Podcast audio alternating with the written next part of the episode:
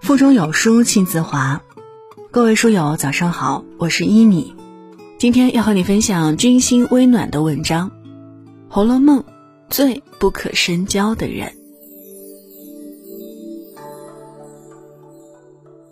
孔子曰：“益者三友，损者三友。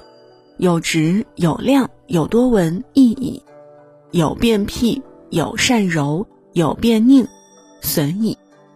交朋友有三交，三不交：同正直、诚实、见多识广的人相交，这是有益的；而与走邪门歪道、谄媚奉迎、花言巧语的人交朋友，这是有害的。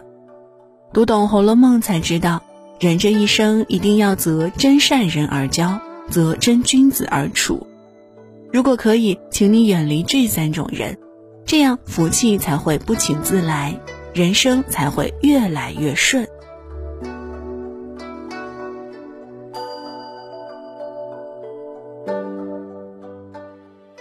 若论巧嘴，王熙凤可算是贾府之最，然而她却也是女人堆里最狠的一位。用心儿的话说，嘴甜心苦，两面三刀，上头一脸笑，脚下使绊子，明是一盆火，暗是一把刀。他口蜜腹剑的行为，在贾瑞和尤二姐身上就得到很好的印证。古人有云：“宁得罪君子，也不可得罪小人。”可贾瑞得罪谁不好，偏偏得罪了王熙凤。说起贾瑞，他父母双亡。从小由祖父贾代儒养大，祖父对贾瑞的期望很高，所以想让他早日成才，能担大任。本来贾瑞想帮祖父在贾府所设的义学中帮忙，但是在宁国府见到王熙凤之后，他的人生悲剧就开始上演。贾瑞第一次见到王熙凤，先是简单的寒暄，倒也算是恭敬，但是他的一双眼睛却不住地打量凤姐。以王熙凤的聪明，怎会猜不到贾瑞的心思？嘴上嬉笑附和，说着关心贾瑞的话，但心里暗自盘算，早晚要让他死在自己手里。虽然王熙凤是在演戏，但是很少与异性接触，又被貌美的王熙凤迷住的贾瑞，早已鬼迷心窍。寒冬腊月里，他让贾瑞连冻了两晚。更让贾蓉和贾强整治胁迫于他，使人泼了他一身粪便，自此便一病不起。当贾瑞病重需要人参救命，祖父去荣国府求帮助的时候，王夫人让王熙凤给贾代儒称二两，冷漠的王熙凤推脱没有了。最后无奈之下，王熙凤只送了一些残渣，并说再也没有了。当初秦可卿病重需要人参的时候。王熙凤说：“一天二斤也是有的，可见王熙凤并不想救贾瑞。王熙凤明明可以好言相拒贾瑞的爱慕之心，可她却甜言蜜语的哄骗，且暗里使刀子，最终要了他的性命。此等残忍的手段，真令人不寒而栗。口蜜腹剑之人，惯是懂得人情世故，使了坏还一副委屈的面孔。王熙凤得知。”贾琏纳尤二姐为妾后，她一面极尽奉承，把尤二姐骗进荣国府，掌握在自己手中；一面又大闹宁国府，把贾珍、贾蓉父子及尤氏骂个狗血喷头，跪地求饶。柔弱善良的尤二姐又怎会是王熙凤的对手？王熙凤在二姐面前备受关怀，却让下人狠狠使坏。柔善的尤二姐哪能受得住这样的软刀子，在腹中孩子不幸流产后，便绝望的吞金而亡。因己之私而伤人索命，这样的人又怎可作为朋友？俗话说：“明枪易躲，暗箭难防。”不怕你是真小人，就怕你是伪君子。列宁也说：“当一人言行不一致时，这就完全糟了，这会导向伪善。”如果内心是邪恶的，再甜蜜的言语也无法遮盖丑陋的本质。对口蜜腹剑之人的最好方法就是敬而远之。俗话说：“一饭之恩，当永世不忘。”更何况是知遇之恩呢？且说贾雨村进京赶考时，曾住在甄家相邻的葫芦庙里。甄士隐原为人乐善，与他更是有知遇之恩。甄士隐知贾雨村之难，不仅常邀其于家中做客，在他要进京赶考之时，贾世隐更是曾给予他五十两银子的恩惠。然而贾雨村得官后，遇到恩人之女甄英莲时，不仅没救恩人的女儿，还利用这件事儿顺水推舟的讨好薛家和贾家，以一己之力将恩人之女再次推入火坑，借此平步青云。贾雨村到了林府后，做了林黛玉的老师，且通过林书海攀附上贾家这层关系。到了贾府后，贾政很是看好他。并马上给他安排了好差事。然而，在他受到贾家的帮助飞黄腾达后，却恩将仇报。正值贾府示弱时，他便想投靠忠顺王，更是利用陷害贾家做他的投名状，把贾府当做他高升的垫脚石。结果，他上任不久，原形毕露，遭到了官员们参奏，导致革职。行署不正、屡次恩将仇报的贾雨村。终究落了个悲惨下场。正所谓德不正难配其位，品不洁难成君子。与不懂感恩之人相交，不仅收获不到友谊，还会被利用，最后反而害了自己。对忘恩负义、反噬自身的小人，一定要远离。我们都知道中山狼的故事。春秋时期，晋国大夫赵简子在山中举行狩猎。遇到一只狼就拼命追赶，狼在逃跑途中遇到东郭先生，对他说：“先生，能借你的口袋让我苟延残喘躲一会儿，躲过这场灾难，我会报答你的大恩的。”东郭先生帮助了狼，后来狼安全跳出布袋，却反扑向东郭先生。不懂感恩之人的眼里，更多的往往是自身的利益。当你没有任何利用价值的时候，他就会害你性命，榨干你最后一点价值。不知恩情之人，最是要人命。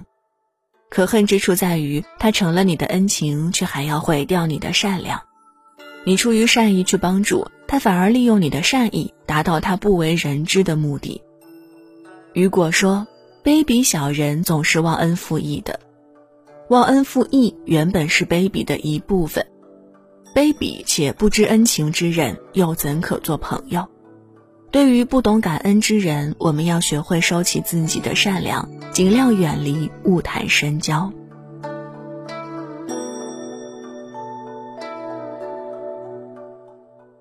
人与人的相处中，难免会遇到一些心术不正之人，为了自己的利益，不惜以伤人害命为代价。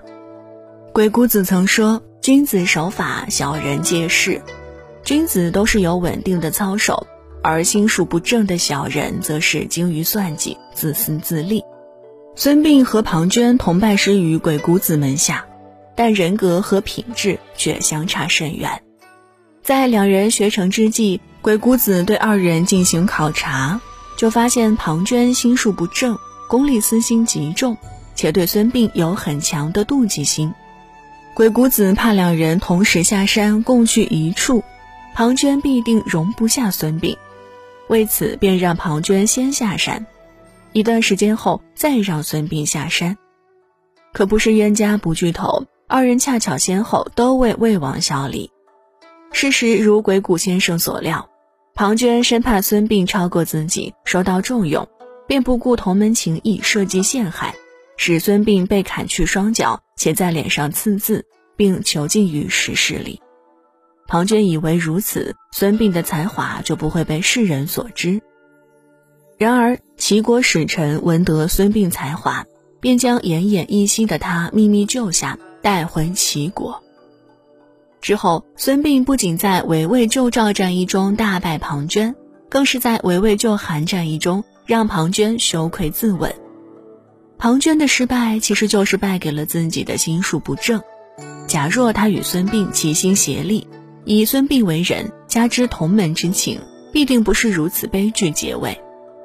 常言道：“待小人要宽，防小人要严。”不得罪心术不正的人，但一定要严防心术不正的人。曾国藩也说：“事事顺无意而言者，此小人也，即以远之。”那些顺意说话的人，必是违心，必定是小人，最好尽早远离他们。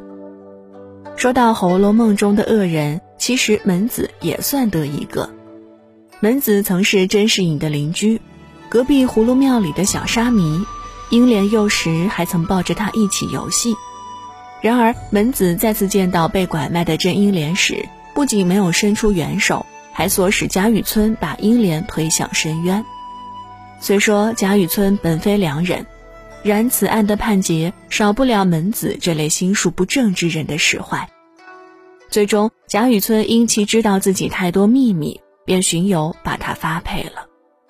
也许在接到通知时，可悲的小门子已经有所感悟，可是，一切已经无法挽回。可见，恶人自有恶人磨，心术不正的人，不仅自己的人生充满阴霾，还会影响到他人的认知观。所以，要端正思想，远离心术不正之人，不让自己的生活受影响，才能更好的保护自己。遇到心术不正的人，一定要趁早远离。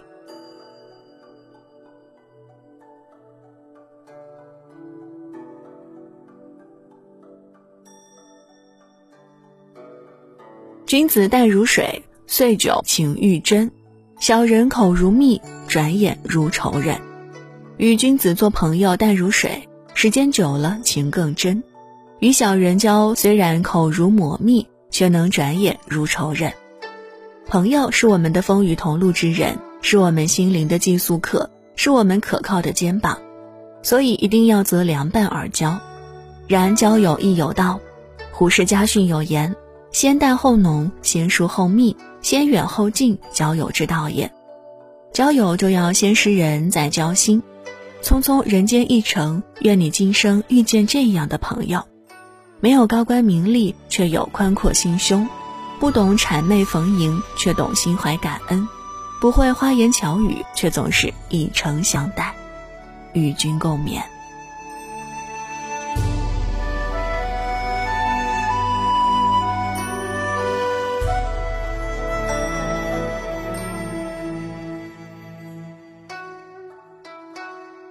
君子既苟合，则交如求师；无信之友，交之敌人，更为可恶。今天有书君给大家推荐我的好朋友国学君，国学一课，一个优质的情商成长平台，用最具哲理性的美文助您修炼情商，并君子之道则良友而交。长按识别二维码关注国学一课吧。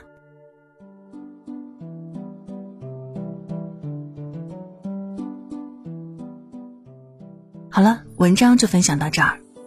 在这个碎片化的时代，你有多久没有读完一本书了呢？